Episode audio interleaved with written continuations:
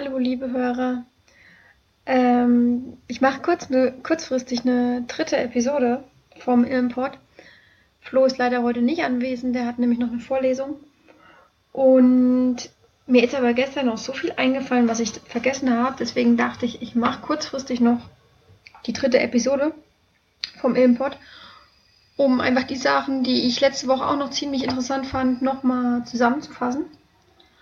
Und zwar habe ich ja in der ersten Episode berichtet, dass ich dieses Semester eine Vorlesung belege, die sich ausgewählte Kapitel der Wirtschaftsinformatik nennt. Und in diesen, in diesen Kursen oder in diesem Kurs ist es so, dass ähm, verschiedene Unternehmen vorkommen und sich vorstellen, spezielle Sachen vorstellen. Und da hatten wir letzten Freitag einen wirklich sehr interessanten äh, Vortrag und zwar war das Thema Herausforderungen im Geschäftsprozess und Informationsmanagement für internationale Automobilzulieferer. Dabei ging es, war wirklich ein Automobilzulieferer vor Ort. Und er hat uns halt so gezeigt, auf was man achten muss, wenn man die Zentralisierung in irgendeiner Weise, also die globale Zentralisierung durchsetzen will und hat uns dazu auch sehr viel dazu erzählt, wie sie es bei sich im Unternehmen handhaben und was die da auch für Bereiche haben. Und die globale Präsenz des Unternehmens ähm, behandelt, also betrifft 53 Standorte und das in insgesamt äh, 23 Ländern, was ich persönlich schon sehr interessant fand, dass dann so jemand, das war auch jemand aus der IT-Management-Ebene bei uns zu uns kommt, in die Universität uns da ein bisschen was dazu erzählt, fanden wir schon sehr interessant. Und ja, da ging es halt darum, wie kann man Prozesse bilden, die dann wirklich auch international äh, brauchbar sind. Also nicht, dass jeder Standort seine eigenen Prozesse hat, seine eigene Organisation, sondern so, dass sie global anwendbar sind. Und dann stößt man da natürlich auf allerlei Hindernisse. Da sind zum einen Sprachbarrieren, zum anderen hat man eine völlige andere Währung in irgendeinem anderen Land oder ähnliches. Also das jetzt nur mal, um, um einen kleinen Ausschnitt zu nennen. Und also wie gesagt, auch Materialbeschaffung wird vielleicht jeder, jederzeit anders gehandhabt, in, in jedem Land anders. Und genau, und er hat halt da so ein bisschen was dazu erklärt. Und das eigentlich für mich am interessantesten bei dem Vortrag war, dass dieses Unternehmen erstaunlicherweise, nicht nur erstaunlicherweise, aber dass dieses Unternehmen SAP verwendet. Und ja, ich denke mal, SAP kennt jeder von euch. Hat jeder schon mal gehört. Da, das ist halt wirklich ein System, wo man äh, denkt, mh, hm, wird dieses System wirklich jemals funktionierend laufen? Also jeder, der damit gearbeitet hat, merkt selber, dass diese Software schon relativ alt ist. Also vom Handling her, da intuitiv, von intuitiv kann man da gar nicht reden, von intuitiver Bedienung.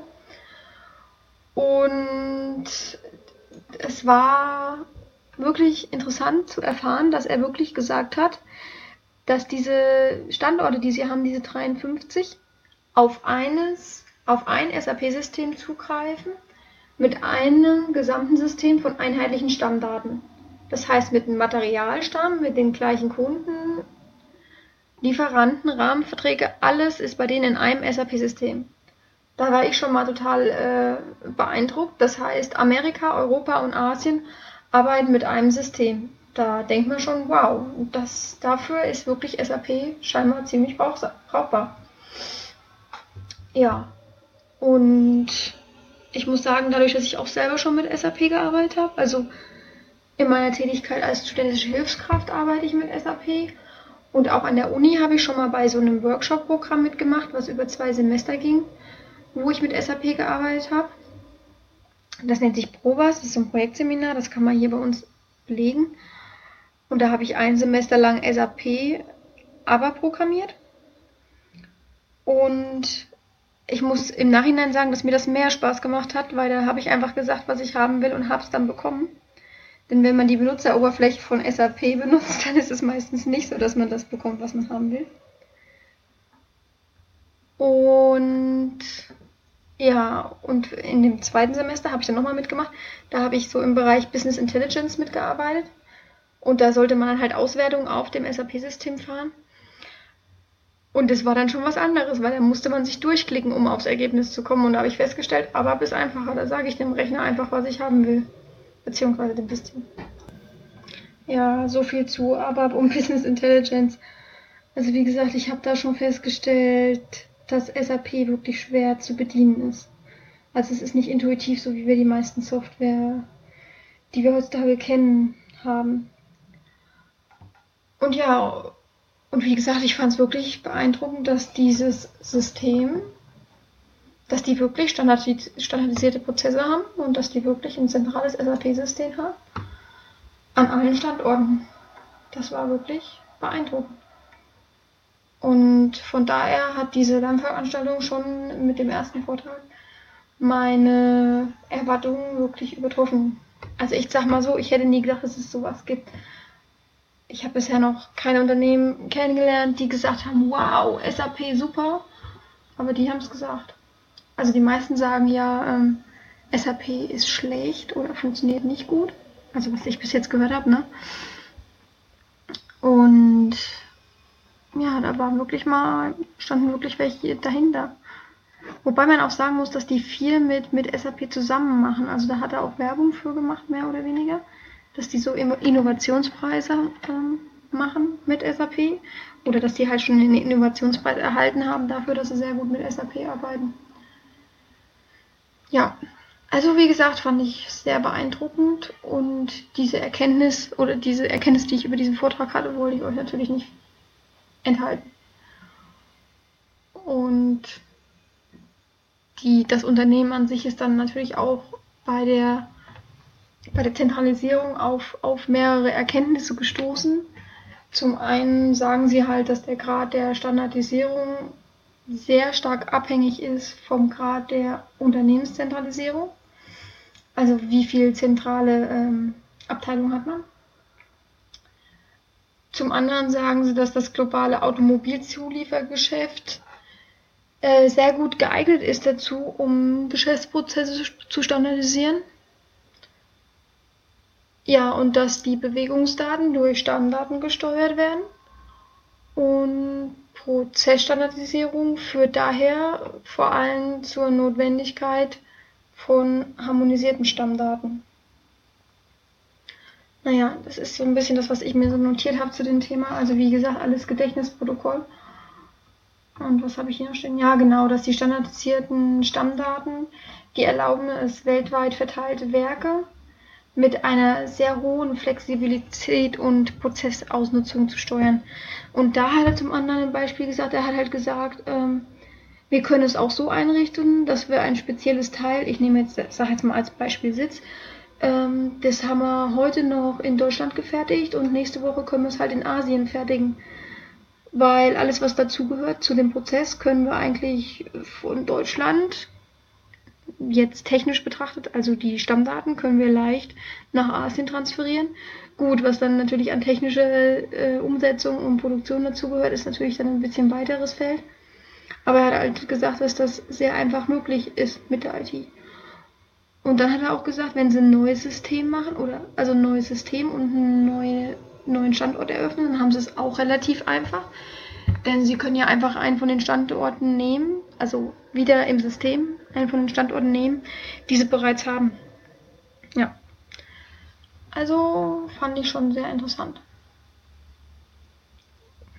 So viel zu dem einen Thema, was ich euch unbedingt noch erzählen wollte. Und zu dem anderen Thema, was dann auch äh, wieder mit SAP zu tun hat. Wir haben ja auch das, also ich habe ja auch das Fach Krankenhaus Informationssysteme. Und da sind wir momentan immer noch so ein bisschen bei der Einführung. Was ist ein Krankenhausinformationssystem? Was kann man damit machen? Welche Daten werden damit angefasst? Inwieweit werden Daten verwendet?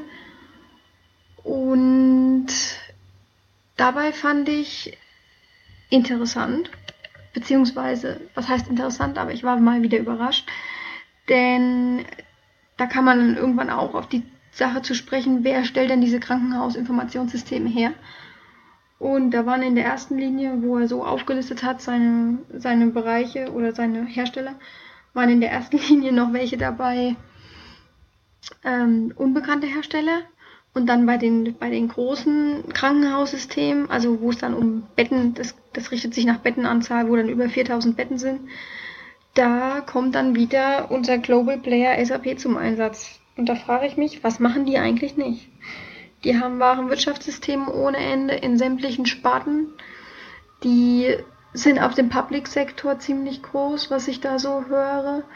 In der Vergangenheit habe ich das auch schon mitbekommen, dass sie da ziemlich stark rein wollen, gerade auch so im Finanzbereich beim Public-Sektor. Dokumentenmanagement machen sie im Public-Sektor. Also wirklich beeindruckend, wo die sich überall reingemogelt haben. Und wo habe ich es noch? Wo ist es mir noch aufgefallen? Ja, Public Sektor. Ja, und jetzt halt auch bei Krankenhausinformationssystemen. Da sind die natürlich, spielen die auch mit. Frage ich mich, wo spielen die nicht mit, ne? Naja, das war Punkt 2, den ich euch unbedingt noch erzählen wollte. Also jetzt, um aus der studentischen Sicht zu sprechen. Und Punkt 3 fand ich auch wirklich witzig. Und zwar ist mir das am Sonntag passiert. Wir haben nämlich die Möglichkeit, als Student ähm, Microsoft-Produkte zu erwerben mit einer Studentenlizenz, die wir dann auch kostenlos nutzen können. Also da hat unsere Uni da so einen Vertrag und wir haben halt die Möglichkeit für 24 Monate äh, Microsoft-Produkte zu nutzen, spezielle. Und ich habe auf meinem Rechner Office installiert, auch eine gekaufte Version. Als ich damals noch gearbeitet habe, habe ich mir die mal gegönnt, die Office 2010er Version. Und ja, die ist auf meinem Rechner installiert. Und dann dachte ich mir, als ich da so in dem Shop war von, von der Uni, Online-Shop, wo man dann praktisch die Produkte in den Warenkorb legen kann und es dann praktisch kostenlos kaufen kann, wenn man seine Uni-Registrierung angeben kann. Und ja, da habe ich mir überlegt, da könntest du doch eigentlich nochmal Visio dazu kaufen, weil das hast du im normalen Office-Paket nicht dabei. Und es ist aber, denke ich mal, schon ganz brauchbar, auch wenn man jetzt gerade an Modellierung und so denkt, da kann man auch mal ein bisschen mit rumspielen. Und naja, ich das gekauft, installiert, auch die, den richtigen Produktkey eingegeben, war alles super. Und ähm, am nächsten Tag an der Uni will gerade mitschreiben, schreibt mit Word mit.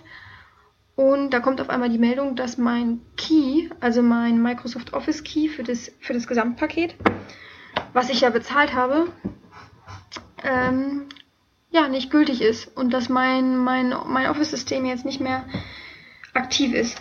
Dann habe ich mir gedacht, na gut, dann probierst du es halt mal über das Internet wieder zu aktivieren, denn der Key ist definitiv der richtige. Es hat ja vorher auch funktioniert. Und da wurde mir gesagt, dass das nicht geht, weil ich weiß gar nicht mehr, was direkt als Problem stand, keine Ahnung. Jedenfalls wurde mir gesagt, dass es halt nicht geht und ich müsste es telefonisch machen. Ja, zu dem telefonischen Registrieren kam ich aber nur gerade erst gestern dazu und habe da halt angerufen bei der Nummer, die für Handys gedacht ist und ähm, habe es genauso eingegeben, wie es auf dem Bildschirm stand. Das heißt mit Vorwahl und alles drum und dran und habe durchgewählt. Da ging es nicht. Die Telefonnummer ging nicht haben sie gesagt, äh, diese Verbindung ist nicht verfügbar. Und dann dachte ich mir, hm, lässt du mal die ganzen Vorwahlen weg. Also komisch, weil es müsste ja funktionieren. Ja, und als ich dann die Vorwahlen weggelassen habe, kam ich auf einmal, äh, da wurde ich begrüßt. Ja, dieser Anruf kostet für Sie nur 1,99 Euro. Da dachte ich mir schon, Anna prima. Und nächster Schritt war dann, dass ich begrüßt wurde. Hallo Darling. Naja, dann war ich bei einer Sexhotline rausgekommen. Dann war ich natürlich total äh, erschüttert, dass Microsoft auf eine Sex-Hotline verweist. Und habe das dann natürlich aufgelegt, vor lauter Schreck. Dachte erst, ich hätte mich vertippt, weil das kann ja auch mal vorkommen, dass man irgendwie einen Zahlendreher drin hat oder so. Aber nein, ich habe es abgegleicht mit dem Bildschirm. Ich habe auch einen Screenshot von dem Bildschirm gemacht mit dieser Telefonnummer, die ich auch im Laufe der Woche noch an Microsoft senden werde. Und weil da möchte ich einfach mal fragen, was sie sich dabei denken. Also wirklich, ich habe mich nicht vertippt, ich habe es wirklich überprüft. Und ja, im Endeffekt habe ich es dann eigentlich als ganz lustig verbucht. Andererseits hat es natürlich 1,99 Euro gekostet, was natürlich nicht so lustig ist. im Endeffekt habe ich dann über, dann ist mir eingefallen, dass ich ja über Skype kostenlos die 0180er Nummer anrufen kann, weil es war auch eine 080er Nummer dabei. Äh, und da habe ich dann über Skype telefoniert und habe dann über Skype ähm, Gott sei Dank auch äh, jemanden erreicht, weil man muss erst dann so eine Nummer eingeben bei Microsoft. Und dann haben sie aber mir gesagt, dass es definitiv nicht zu registrieren geht. Und dann habe ich halt, ja, dann habe ich halt äh, bin ich an den Service-Mitarbeiter verbunden worden. Und es sind aber Sonntag leider keine Deutschen verfügbar. Das heißt, wir mussten mit einem Englischen Vorlieb nehmen. Und da haben wir uns dann mit dem unterhalten. Und ich glaube aber rein Englisch war der auch nicht, weil das hat sich so ein bisschen so, so indisch angehört. Wenn jemand die, wenn jemand Big Bang Theory kennt und das guckt und die englischen Versionen guckt, und da weiß, wie Rat spricht. Ja, so hat der Mitarbeiter gestern an der Hotline auch gesprochen. Also indischer Akzent, würde ich meinen. Naja, jedenfalls habe ich dann das alles wieder registriert bekommen, habe mich riesig gefreut, dass es wieder geht. Und den Screenshot von der Sex-Hotline habe ich auf jeden Fall gut sicher bewahrt, sodass ich da die Woche nochmal eine E-Mail schreiben kann. Also wenn jemand irgendwie Verbindung zu der Sex-Hotline haben möchte von Microsoft, kann er sich vertrauensvoll an mich wenden. Ich habe da noch eine Nummer. Ob die gut ist, kann ich natürlich nicht beurteilen, weil ich ja mit denen nicht gesprochen habe. Ja, so viel zu den lustigen Anekdoten der letzten Woche. Und ja, diesen Nachtrag von der heutigen e- Episode wollte ich euch einfach nicht vorenthalten. Gerade bei SAP finde ich wirklich, das ist ein interessantes Thema und ein diskussionswürdiges Thema.